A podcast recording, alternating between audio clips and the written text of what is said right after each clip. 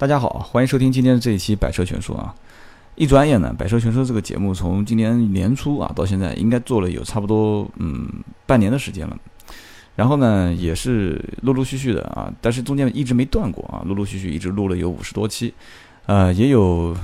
大家都看到了啊，有一万四千多的粉丝，然后点击率也过了四十多万。其实这个成绩呢，啊，你说我一点都不感到自豪，也不可能，我还是反正有点沾沾自喜。但是话又讲回来。其实，呃，早年玩微博的时候也有过一些，啊，就是粉丝剧增的时候啊，啊，然后互动啊，大家在一起聊天啊，很开心的时候。只不过换了一个平台，也没有以前的那么，啊，就是突然之间很兴奋、很激动的那种感觉。其实更多的呢是觉得大家在这个微信平台上面，就像一个一个的好朋友一样，啊，就是不是把它当成一个负担。很多人说这个小豆啊，你天天喊着说晚上要睡觉，要早一点休息。啊，今天几点钟了？你还在录节目啊？我其实有的时候听到这个话，我真的心里面暖暖的。虽然我们大家从来没见过，啊，但是啊，有这份关心，说明大家还是怎么讲呢？就是我其实也没帮过你们什么啊，但是呢，大家还是觉得这是一个非常好的朋友，还是不错的。我也把大家当成一个非常非常好的一个这个听众啊，也是好的朋友。然后呢，今天这个时间确实也很晚了，快十二点了。但是我想无论如何还是聊这期节目。最近呢，工作上面可能遇到一些压力啊，这个也跟我个人有关啊。节目当中就不跟大家讲了，嗯，只是一句话啊。其实跟大家听我节目听那么长时间啊，我呢也是没有任何的一些遮掩啊，我的感情、我的情绪的表达。有的人说你还是比较圆润的啊，你这节目当中对车辆的批评和指正都没有太多啊，总总是说这个车子好啊，还不错啊，挺好的。啊，你没有说出这个车的缺点啊，就是，其实你要仔细听还是有的，只不过我表达缺点的方式可能不像啊有些节目当中那么直接啊，主持人拍桌子瞪眼睛在喊。那么今天反正在讲这个车型之前呢，我还是想聊一点私人的事情，大家还是觉得我啰嗦啊，可能有的人也不太愿意听。反正呢，就是节目当中呢有很多这个，我也发现了是这个做企业的老板啊，而且有做的很大啊，甚至于在国外做一些生意啊。然后呢，也有一些是我的汽车同行啊，我在此呢呼吁一下啊，小豆呢最近是遇到一些困难啊，特别是有些事情，我私人实在有一些不知道如何去解啊，就是说可能对车这一块啊，我还是有些个人理解。然后完了之后做节目呢。哎，也是可以脱稿啊，哇哇哇讲讲半天啊，啰嗦半天。但是在做工作方面，说实话，有些时候可能在某个点上，我情商还是很低啊。希望各位啊前辈、各位这个同行啊多多指点啊。我的微信号啊又开始做广告了，我的微信号是 A B C D 的 D 五四五八五九。如果各位前辈和同行呢啊对小豆这方面这个私人的事情还是比较感兴趣的啊，做企业的大老板啊，或者是这个哈这个这个叫什么呢？就是就有管理经验的一些的一些前辈啊，或者说是我们汽车界的同行，大家。在微信上面呼我一下，大家交流交流，我把我的一些想法啊，你的一些想法，我们啊沟通一下。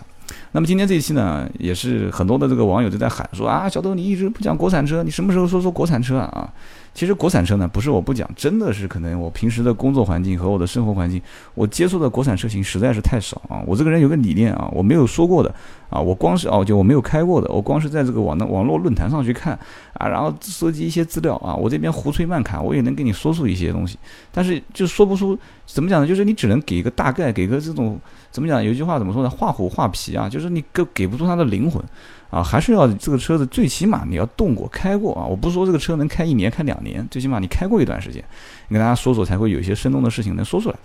那么今天这一期呢，啊，我想了想，我扒了扒，我在 我的脑海里面使劲挤啊，我终于挤出了一台国产车啊！这车我当年开过，而且是我一个啊当年创业，而且目前来讲创业还不错的一个兄弟啊，他当年创业之初的第一辆车啊，这辆车是什么呢？啊，这绝对是一辆纯国产车啊，就是这个吉利的自由舰。当时他买这个吉利自由舰的时候呢，应该是比我买奥拓的时候还要再早那么一些啊，因为他创业嘛，所以我工作我是屌丝，他就是我的学长啊，所以他当时买车我还是蛮羡慕的。我一听说，哎，他说学长那天喊我吃饭，我说，哎，学长去吃饭，我到时候在哪边？我坐公交车过来。他说不用了，我开车来接你。哇，当时听到这个话的时候，那时候应该是零七年吧，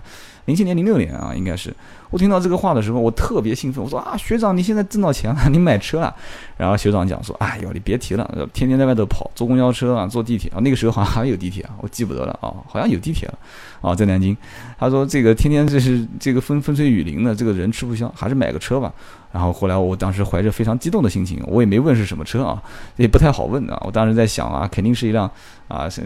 奔驰、宝马、奥迪应该不可能，但是肯定是一辆这个最起码正规的一些啊三厢车，一些这种主流车型，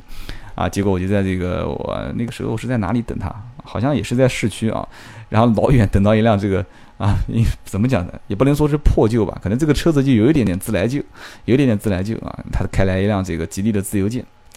吉利的自由舰这个车子呢，其实是有点冷门车型啊。我相信很多客很多不是客户，很多听众呢是在节目当中想听我讲最时尚的啊、最热门的。你像比方说什么 CS 七五啊，啊长城的、哈弗的 H 六啊，啊讲一讲这个什么什么这个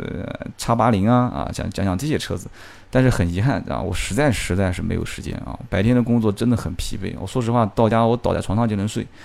然后呢？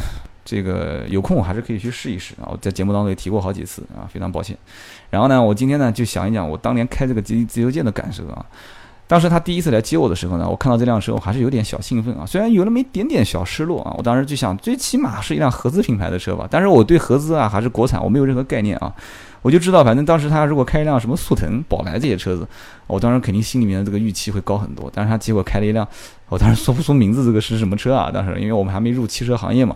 那大概知道好像是一个是是叫什么什么牌子啊？后来他跟我讲说这个车子呢，有屌丝开的啊。当时还没有屌丝这个话啊，当时他就说这个车子呢啊，就是我们穷人开的啊，就是叫吉利。啊，我说啊，吉利这个名字挺好的，挺吉利的。我说你做生意蒸蒸日上啊。他说我嘴巴真甜啊。后来我就上车了，上车以后发现这个车空间还可以啊，虽然不是很大，但是呢，啊，最起码比我后来开的奥拓要好一些。然后最关键呢，他就上车之后就跟我介绍啊，这个车子还不错啊，这个车子毕竟它是一个啊四缸发动机的车子，它不是一个，而且带 ABS 带转向助力的啊。哦，我一听我也听不懂这些东西，我就听我说，哦，我说那这个车子应该。呃，多少钱呢？我当时第一反应就是想问他多少钱，他说挺便宜的，他说三四万块钱，四五万块钱啊，记不得了，好像是四万多块钱。然后完了之后，他跟我讲，他说反正，呃，刚开始毕业也没什么钱，做生意手上也要转资金啊。他当时起家也很牛逼啊，他是开录音棚起家的啊。然后现在好像这个萧敬腾的演唱会啊，包括周杰伦演唱会在南京这边啊，他都有参与啊，现场的录音啊、调音这一块。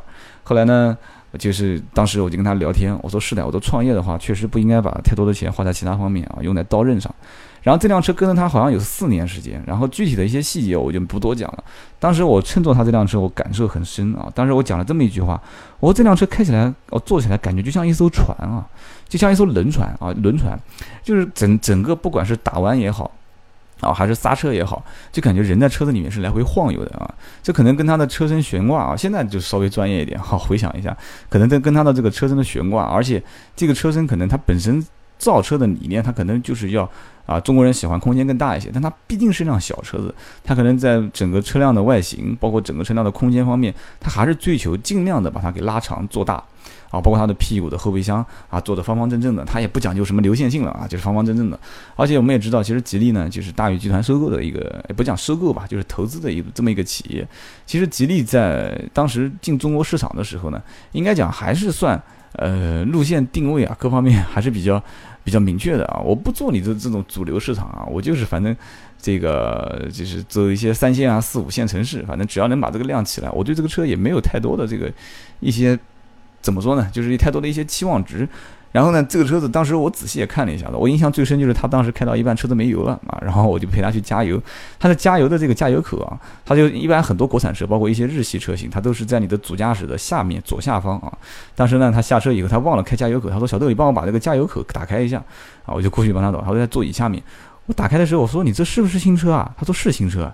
我说：“你这新车你怎么加油的这个按钮就是那个小拨片都生锈了？”他说：“哎呦，他说这个车子就这么多钱，你能指望什么？就是说，消费者对这个国产车型啊，他他的期望值本身就很低。他确实是辆新车啊，这个车牌照包括他的临牌都没有下来。他虽然已经上了车牌，他临牌还没下。他这个车辆当时才提车，但是他的这个就是开这个加油的这个扳手，它上面已经开始生锈了。”但是呢，他对这个并没有太多意见，为什么呢？他就是便宜嘛，就是而且他就是觉得其实这个车子如果说一点毛病没有，很超值的话，那就不对头了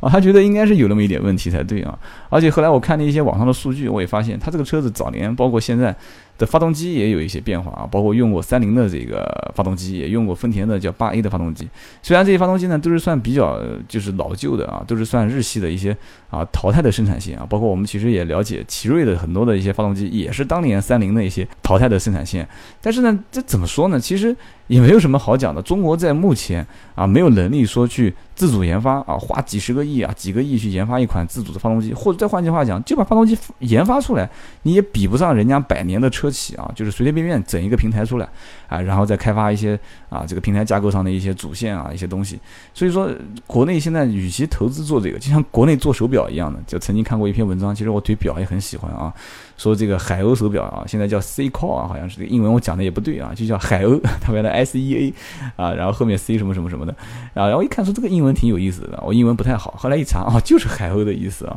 后来这个叫屌丝专用表。然后呢，就是很多做表的一些这个前辈就讲说，千万千万国内的这个手表行业不要往这个陀飞轮啊，不要往这个什么立体陀飞轮陀飞轮上面去发展啊，就做脚踏实地的，一点一点的把这个大三针的手表啊，就把它做做好啊，不要想太多。但是呢，就是现在就是一定要紧随潮流啊，就一定要是有做最高尖端的，说国内有这么一个啊立体陀飞轮啊，什么三维什么陀飞轮啊，什么东西的。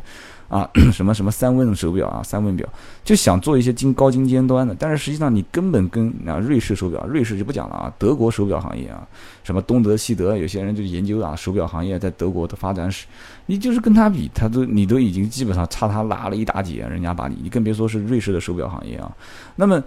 就回回过头来讲，就是说，那么在国内的汽车制造行业其实也是一样的啊。其实像吉利自由舰这款车型，我的同事啊不是同事，我的学长。他当年拿这款车型的预期很简单，就是如果车子太小啊，它可能对空间方面还是有一些要求，因为他是搞音响设备的，他后备箱还是要放东西啊。你想买个奥拓，他也想买奥拓，但是奥拓他根本满足不了这种需求啊。如果买个面包车，这太不上档次了，对吧？有的时候偶尔还得出去跟人谈谈事情啊。但是你如果买个轿车，你再来看来看去的话，其实那个时候选择余地不大啊。那时候应该是奇瑞。呃，A 三还没上市，应该奇瑞的那个什么 E 系列啊，就是，然后呢，你再看看包括这个吉利啊，再看看包括上那个时候可能还有什么上海华普啊，我记得印象很深啊。还有什么车啊？就是国内的很多车啊，比亚迪，比亚迪那个时候估计还是属于啊屌丝的屌丝阶段啊，还没怎样。所以说当时他看吉利自由舰这款车型，我也能理解啊，毕竟是一个四缸发动机的车，毕竟有自这个电子助力转向啊，变毕竟是一个啊有着屁股有后备箱的一款车型。然后呢，后来有一段时间呢，我跟他经常在一起接触啊，我说啊这车子要不今天吃饭我来开啊，那时候我有驾照了嘛，好那你开吧。所以我开的过程当中，我也是第一个感觉就是这个车子怎么开，就感觉还是像那么一个。啊，像开艘轮船啊，就是你每次打方向，它总是感觉是稍微有一些迟缓啊，就是不，你讲转向精准，已经基本上根本就够不上了。但是你只是说它转方向的时候。总是就是软软的、绵绵的，然后刹车也是软软绵绵的啊，然后整个车子也是晃晃悠悠的这种感觉，这个是我当时第一印象给我的，就是啊，吉利自由舰的一个感受。说实话呢，其实这个车子包括不管是车身的漆面啊，还是钣金做工呢，从现在来讲的话，你如果再放一辆，因为我们后来慢慢收购车辆也看到很多的国产车。